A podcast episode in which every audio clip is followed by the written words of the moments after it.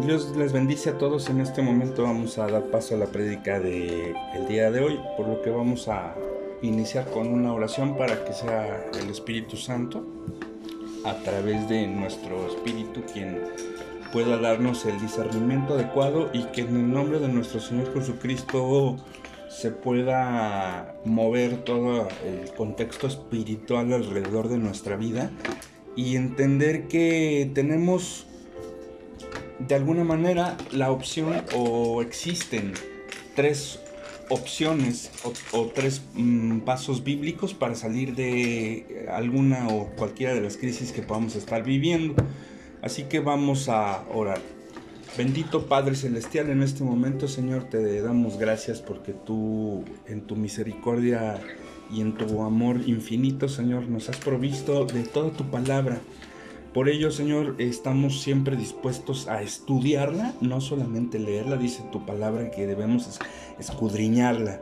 Y esto es precisamente lo que tenemos que hacer, no solamente al escuchar una prédica, sino también al ir a, tu palabra, abrir la Biblia, estudiarla a fondo, entender los contextos y sobre todo comprenderla a través de tu Espíritu Santo, quien es el que mora entre nosotros. Por eso te pedimos, Señor, en el nombre de nuestro Señor y Salvador Jesucristo, que nos des el discernimiento que tenemos que tener para el mensaje del día de hoy. En el nombre de nuestro Señor y Salvador Jesucristo. Amén. Muy bien, pues ya hemos dicho que existen tres pasos bíblicos para salir de una crisis. Vamos a tomar como base bíblica Segunda de Crónicas 2, del capítulo 12 y específicamente de los versículos del 12 al 16. Es cuando Sisac invade Judá. Y, dice de la siguiente manera, cuando Roboam había consolidado el reino, dejó la ley de Jehová y todo Israel con él. Y por cuanto se había rebelado contra Dios, en el quinto año del rey Roboam subió Sisac, rey de Egipto, contra Jerusalén con 1.200 carros y con 60.000 hombres de, que estaban montados a caballo, más el pueblo que venía con él de Egipto, esto es, los que son libios, suquienos y etíopes, no tenía número. Y tomó las ciudades fortificadas de Judá y llegó hasta Jerusalén. Entonces vino el profeta Semaías y vino a Roboam y a los príncipes de Judá que estaban reunidos en Jerusalén por causa de Sisac y les dijo, así ha dicho Jehová, ustedes me habéis dejado y yo también los dejaré en manos de Sisac. Y los príncipes de Israel y él se humillaron y, y dijeron, perdón, justo es Dios.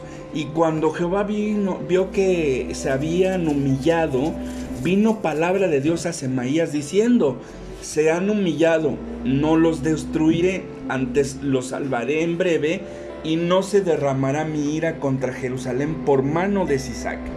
Pero serán sus siervos para que sepan lo que es servirme a mí y que es y que es servir a los reinos de las naciones.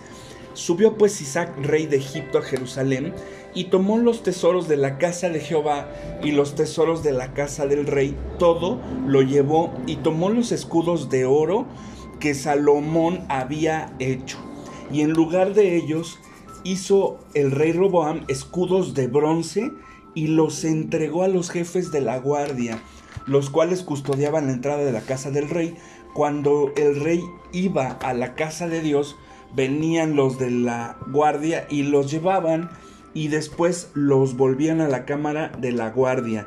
Cuando él se humilló, la ira de Jehová se apartó de él para no destruirlo del todo, y también en Judá las cosas fueron bien. Fortalecidos pues, Roboam reinó en Jerusalén y era Roboam de 41 años cuando comenzó a reinar y 17 años reinó en, Jerusalén ciudad que escogió Dios de todas las tribus de Israel para poner en ella su nombre.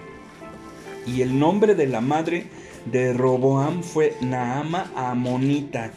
E hizo lo malo porque no dispuso su corazón para buscar a Dios. Las cosas de Roboam, primeras y postreras, no están escritas en los libros del profeta Semaías y del vidente Ido en el registro de las familias. Y entre tanto, Roboam y Jeroboam hubo guerras constantemente, y durmió Roboam con sus padres, y fue sepultado en la ciudad de David, y reinó en su lugar Abías, su hijo. Esto lo hemos leído de Segunda de Crónicas 12, del 1 al 16.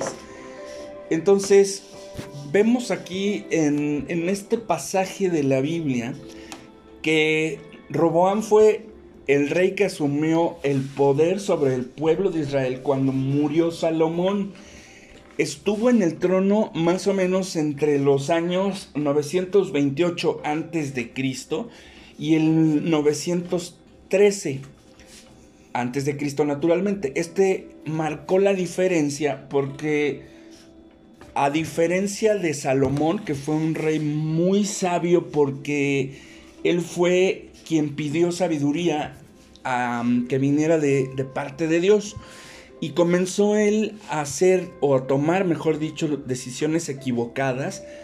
Y fue en su vida la más frecuente o la más importante fue dejar de lado las enseñanzas del Dios vivo y verdadero.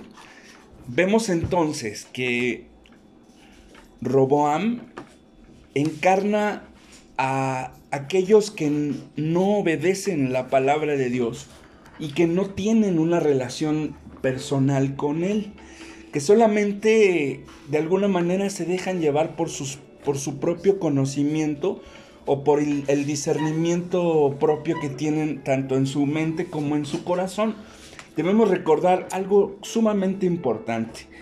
Dios es un Dios omnipotente y omnisciente. Quiere decir que Él todo lo sabe y Él todo lo puede. Nosotros, a pesar de que estamos hechos a su imagen y semejanza, no tenemos mmm, toda la omnisciencia que Dios tiene, ni somos toda, eh, digamos, ni tenemos toda la potestad o no podemos hacerlo todo.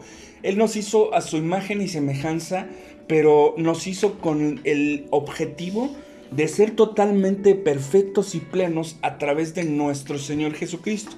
Esto única y exclusivamente ocurre cuando nosotros verdaderamente seguimos a Cristo y le imitamos a Él en todos los caminos y en todos los, eh, digamos, eh, conocimientos que Él tenía y que nos mostró en su estancia en la tierra. Sin embargo, esto no procede nada más de la sabiduría del Nuevo Testamento, sino del Antiguo Testamento. Y vemos en el Antiguo Testamento 33 libros perfectamente bien escritos y que tienen concordancia unos con otros, incluso todavía en la vida actual. Es decir, que podemos ver que hay gente que solamente eh, dice que conoce a Dios y que incluso se sabe mucha parte de la Biblia, pero la amoldan a su forma de vida y no la obedecen, que es lo más importante. Esto quiere decir que solamente profesan que hay un Dios y que creen en Él, pero no hacen lo que Él está específicamente instruyendo en cada uno de sus 66 libros canónicos descritos en la palabra de Dios. Es, quiero, esto quiere decir que únicamente hacen lo que les conviene cuando les conviene, implicando que el resto del tiempo en su vida se apartan de él y repiten el ciclo de volver la mirada a él cuando las cosas ya no están bien. Entonces se preguntan a cada ratito, bueno, es que yo estoy haciendo esto, pero no me sale bien. Vamos a recordar algo importante porque dice la palabra en Josué 1.8 y Josué 1.9. Vamos a leer Josué 1.8 y 9 para leer, entender el contexto de lo que dice. En Josué 1.8 dice lo, más importante que, que debes entender respecto a la palabra de Dios. Dice en Josué 1.8. Repite siempre al pueblo las palabras del libro de la ley de Moisés. Practica día y noche leyéndolo en voz baja de manera que puedas obrar de manera que, puedes, que, que, puedas obrar de acuerdo a lo que en él está escrito. estoy leyendo la versión de la palabra de Dios para todos. Permítanme, voy a cambiar de, de versión porque es un poquito diferente. La versión Reina Valera revisada 1960 es realmente la más acercada, tiene un lenguaje más, eh, pues un, poco más hecho al castellano, pero en, bueno, la podemos también comparar con la nueva versión internacional que está hecha un poco más al español latinoamericano, pero sí existe un poco de diferencia en cuanto a, la parte hermenéutica. Dice Josué 1, 8 y 9 en la versión Reina Valera revisada en 1960. No se apartará de tu boca este libro de la ley. Está hablando de la palabra de Dios aquí. La, eh, la exégesis o el significado de ley quiere decir que son las instrucciones dictadas en los 66 libros de la palabra de Dios. Nada más entendamos algo importante. En este punto Josué está escribiendo en el Antiguo Testamento, o sea, es antes de que viniera nuestro Señor Jesucristo y se mostrasen todas las, digamos, las leyes que están en el Antiguo Testamento o en la Torah ya llevadas a cabo en el Nuevo Testamento. Entonces, por eso decimos que es la ley. Y dice que no debe apartarse de tu boca este libro, sino que hay que meditarlo, o sea, no solamente leerlo, sino meditarlo.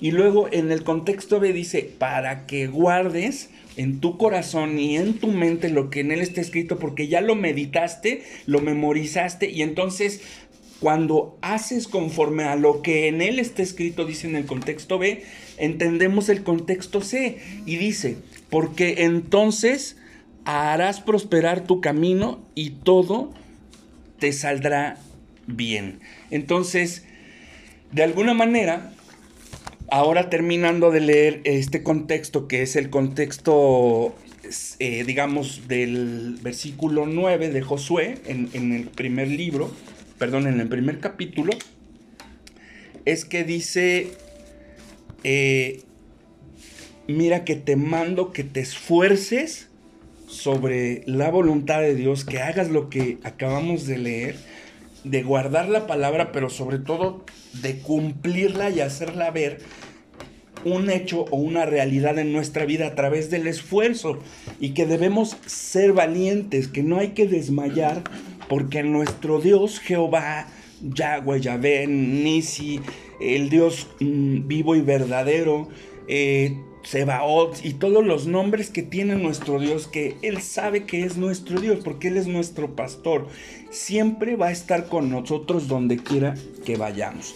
Entonces, entendemos algo importante que la actitud realmente que hace la diferencia de en lo que estamos leyendo y lo que estamos creyendo a lo que verdaderamente estamos llevando a cabo es la obediencia a nuestro Dios. Y si tú te fijas en Génesis, desde que Dios les, indicó que no debían comer de un fruto y Adán y Eva desobedecieron, entonces ellos salieron de la presencia de Dios y no pudieron volver a comer del árbol de la vida. Entonces esto es importante comprenderlo porque actualmente es lo que ocurre en la humanidad. Estamos lejos de la palabra de Dios y entonces nos empezamos a ir de su voluntad a través de, de, la desobediencia y de tratar de nosotros comprender bajo nuestro propio conocimiento y dejarnos llevar por nuestras nuestras propias ideas y nuestras propias, digamos, experiencias. Y como nos podemos dar cuenta, todas las experiencias y todo lo que sucede, por ejemplo, estamos hablando de Roboam en este momento y es el punto en donde él comenzó a dejar la palabra de Dios y dejó de obedecer la palabra de Dios. Y esto fue el acabose para este personaje en este momento de la Biblia. Entonces vamos a entender algo sumamente importante. El estar fuera de la voluntad de Dios nos va naturalmente a dejar siempre bajo ciertas consecuencias. Las consecuencias más digamos, prontas a entender son que las cosas no comienzan a salir bien porque nuestro, entendimiento y nuestro corazón están limitados y no entran dentro de la omnisciencia que Dios tiene. Por eso es necesario nosotros someter nuestra voluntad en Dios a través de nuestro Señor Jesucristo porque Él nos mostró que a través del sometimiento al Padre y de estar buscando constantemente la guía del Espíritu Santo y sobre todo la fortaleza espiritual para poder vencer en la carne es lo más importante que nosotros debemos hacer como protocolo disciplinado de nuestra vida cotidiana. Entonces vemos que es un buen momento, es un buen punto para comprender que diariamente debemos revisar nuestra vida. ¿Hemos entrado en crisis? Si es así, ¿qué es lo que ha pasado? ¿Nos hemos apartado de Dios? Entonces es momento de regresar al camino, de dejar de hacer lo que estamos haciendo, porque si no te está yendo bien, si no tienes las bendiciones de Dios en tu vida, para ti, para tu familia, si todo lo que estás ahorita haciendo no te está saliendo de manera correcta, entonces es porque ya tomaste otro camino. Y Juan 14:6 explica claramente que Jesús es el camino. Entonces, si estás haciendo la voluntad de Dios a través de el seguir o imitar a Jesucristo, entonces todo te va a salir bien porque Jesucristo no solamente conocía la palabra, sino la estaba llevando a cabo todos los días de su vida y específicamente cuando comenzó su ministerio a la edad de 30 años. Entonces, es tiempo de aplicar realmente las, las correcciones necesarias a nuestro caminar, pero solamente cuando verdaderamente estamos tomados de la mano de nuestro Señor Jesucristo es que verdaderamente vamos a lograr lo que necesitamos lograr. Entonces, comprendemos lo más importante de todo esto. Y es que lo vamos a visualizar en estos puntos que son los que vas a memorizar prácticamente y vas a volver a escuchar una y otra vez, porque si estás viviendo en una crisis es porque Dios de alguna manera está trabajando en tu vida. Entonces, vamos a ver como primer punto que debemos identificar las, las, perdón, las razones de la crisis. Y como hemos tomado el segundo libro de las crónicas, del capítulo 12 eh, y los versículos del 1 al 16, quiero que leas nuevamente ahora con detenimiento ahí donde estás, de los versículos del 1 al 5. Entonces vas a ver los puntos más importantes. Primero, nuestra crisis comienza cuando dejamos las enseñanzas de Dios y esto lo puedes leer en el versículo 1. Segundo, cuando dejamos las enseñanzas de Dios, entonces vienen las consecuencias de nuestras decisiones o nuestra propia voluntad hecha de manera incorrecta y es cuando las consecuencias vienen sobre tu vida y los resultados de tus malas decisiones comienzan a afectarte en, tu vida cotidiana. Esto lo puedes ver en los versículos del 2 al 3.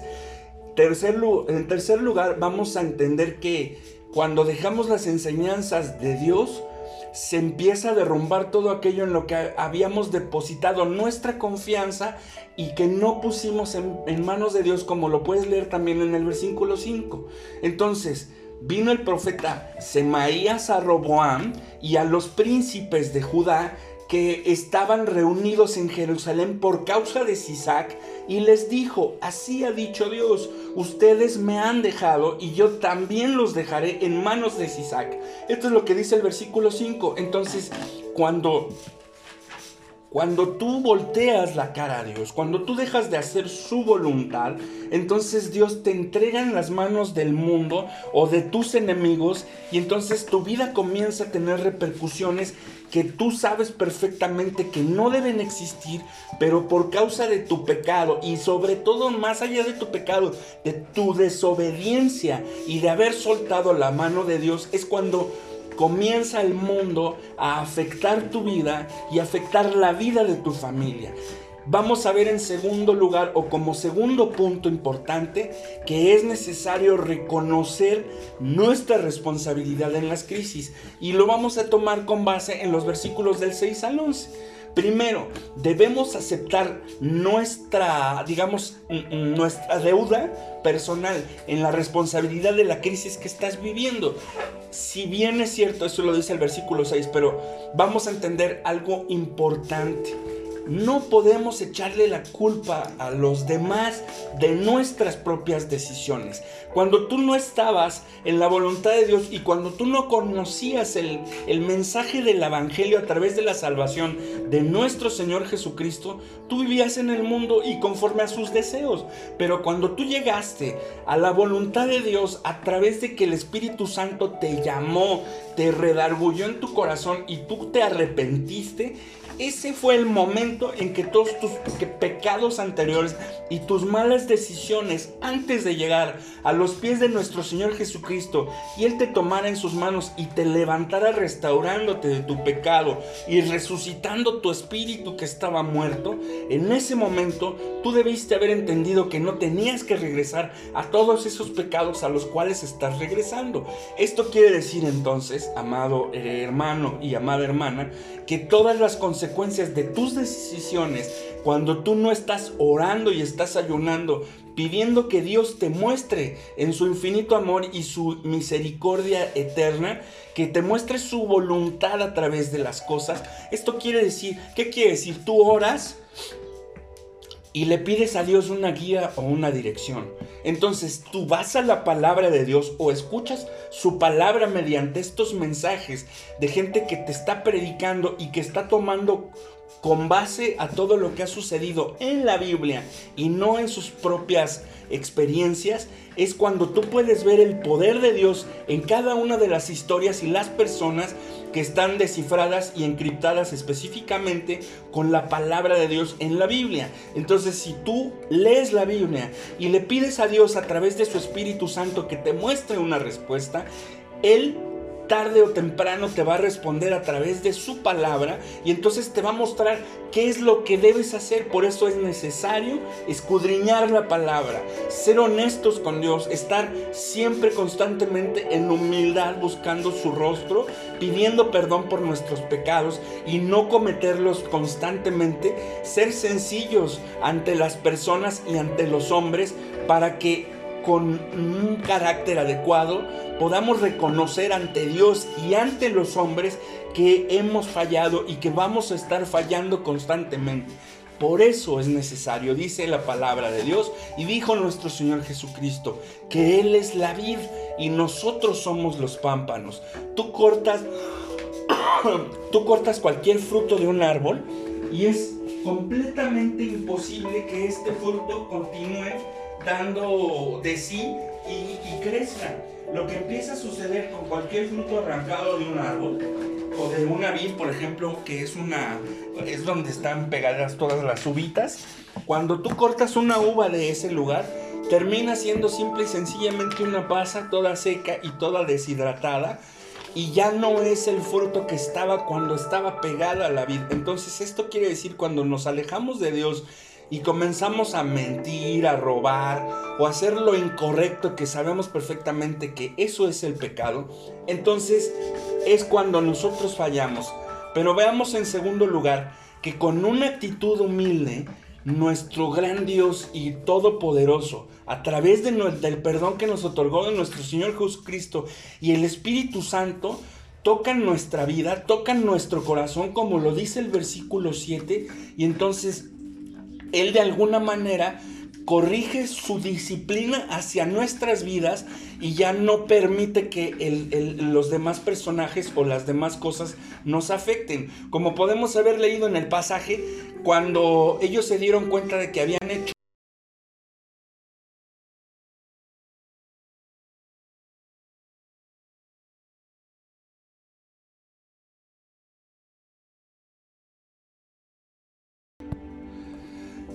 Entonces con Dios em, lo que conocemos o a lo que podemos llegar es solamente a través de una actitud humilde y de un arrepentimiento desde el fondo de nuestro corazón y entonces Él cambia los rumbos de lo que va a resultar de nuestra situación actual.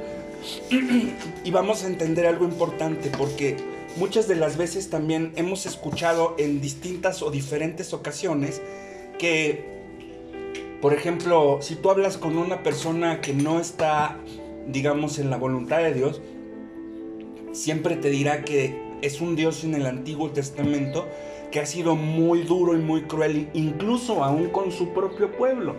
Pero si tú te fijas algo importante, por ejemplo ahorita de lo que estamos leyendo de Roboam, ellos iban a ser destruidos por otros pueblos que los iban a invadir. Y lo único que Dios hizo, a través de que se arrepintieron, fue librarlos de la muerte totalmente por su desobediencia y a través de su misericordia mostrada, solo logró eh, su arrepentimiento que ellos fueran esclavizados y no sucedió una vez, sucedió muchas veces. Entonces, esto quiere decir que Dios, en su amor y misericordia, cuando tú estás mal, te va a quitar las bendiciones para que tú no continúes haciendo mal y en tu, en tu discernimiento comprendas que debes regresar o volver al camino. Entonces, es necesario que entendamos que con Dios la disciplina, o como diría en, en una parte de la Biblia, que Dios al que ama disciplina incluso dice que los azota, ¿verdad? Entonces que los azotes en el poder o la voluntad de Dios, eh, a través del versículo 8 que estamos leyendo en este pasaje, es edificante. Esto quiere decir que tiene una consecuencia positiva en nuestra vida y que nos va a permitir crecer o seguir creciendo de manera correcta y adecuada. Vamos a preguntarnos algo importante. ¿Verdaderamente estamos aprendiendo de nuestros errores del pasado? ¿Realmente no los estamos cometiendo de nuevo? ¿O estamos cayendo una y otra vez de manera frecuente o recurrente en los errores que ya no debías cometer?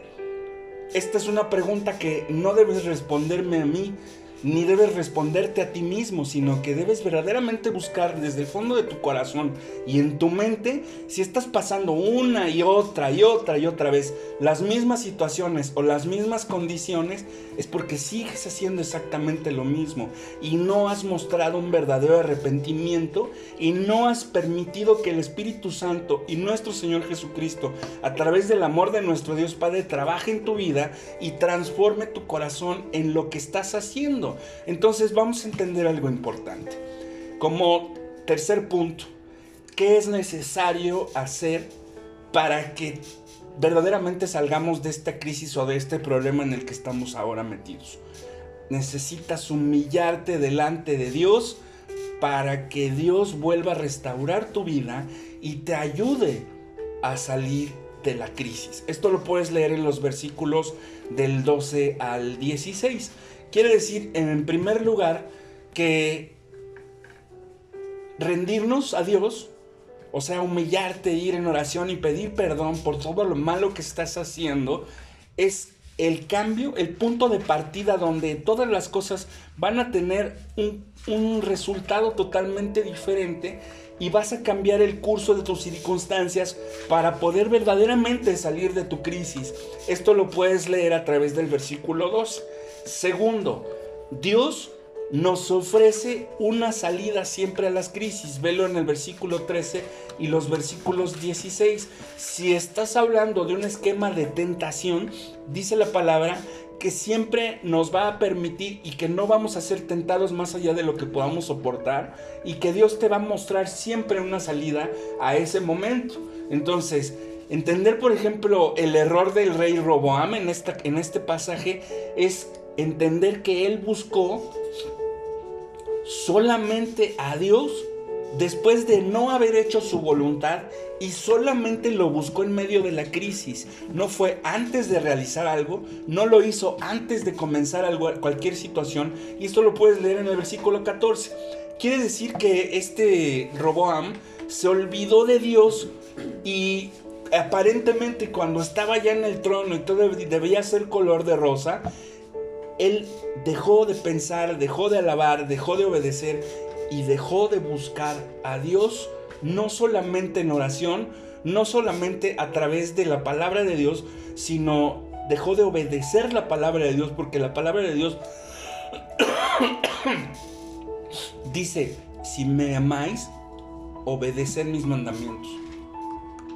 Entonces, vemos en tercer lugar que cuando volvemos la mirada a Dios o volvemos nuestra voluntad y volvemos nuestra cara y regresamos nuevamente a estar en comunión con Él, Él nos va a permitir encontrar una salida al laberinto en donde nos hemos metido nosotros mismos.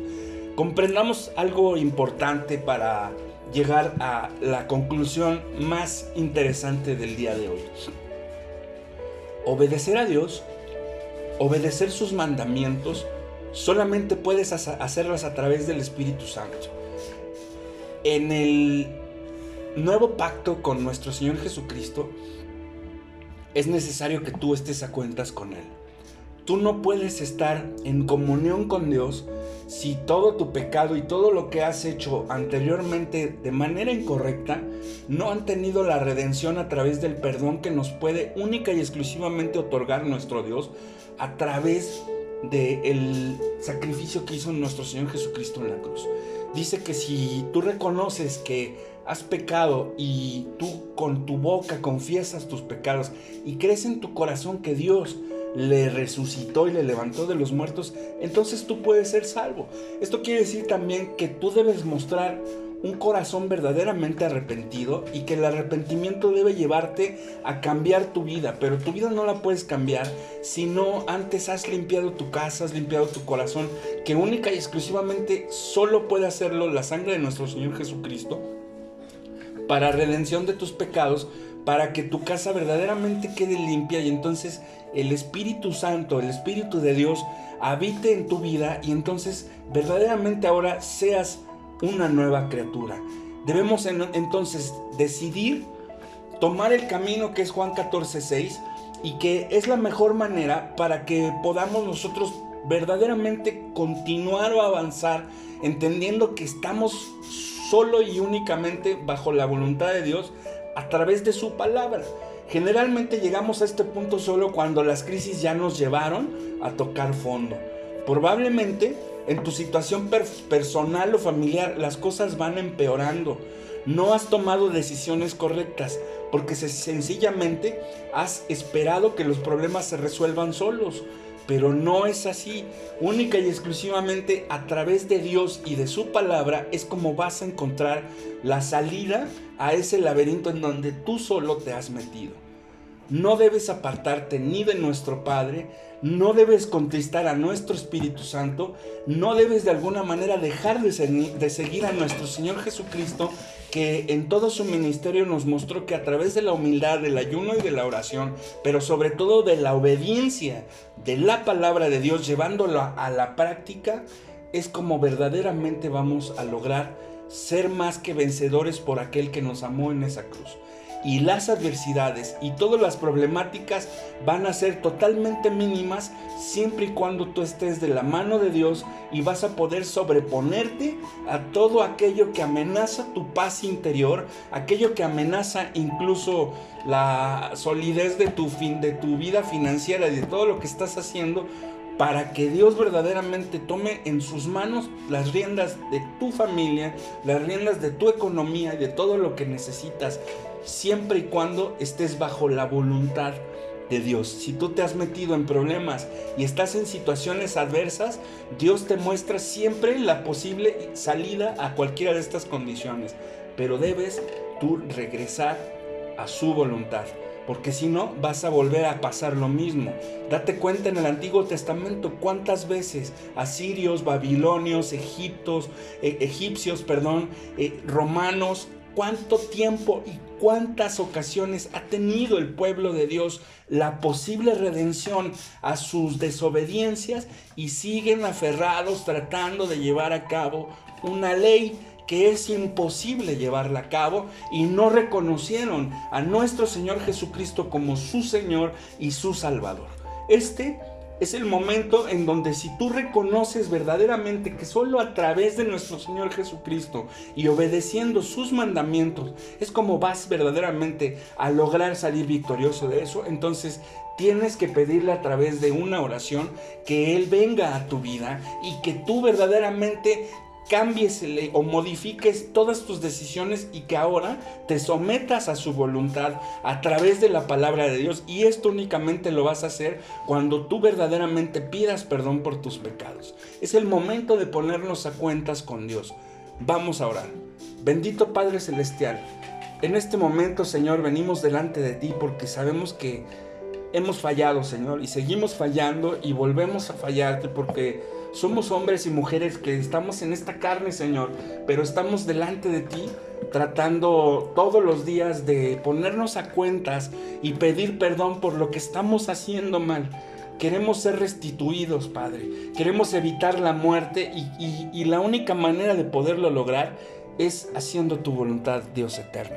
Por eso te pedimos, Padre Celestial, que en este momento nos perdones de todos nuestros pecados, Señor, que nos perdones de todos los malos pensamientos y de haber seguido nuestra propia voluntad, porque es lo que a ti no te agrada, Dios.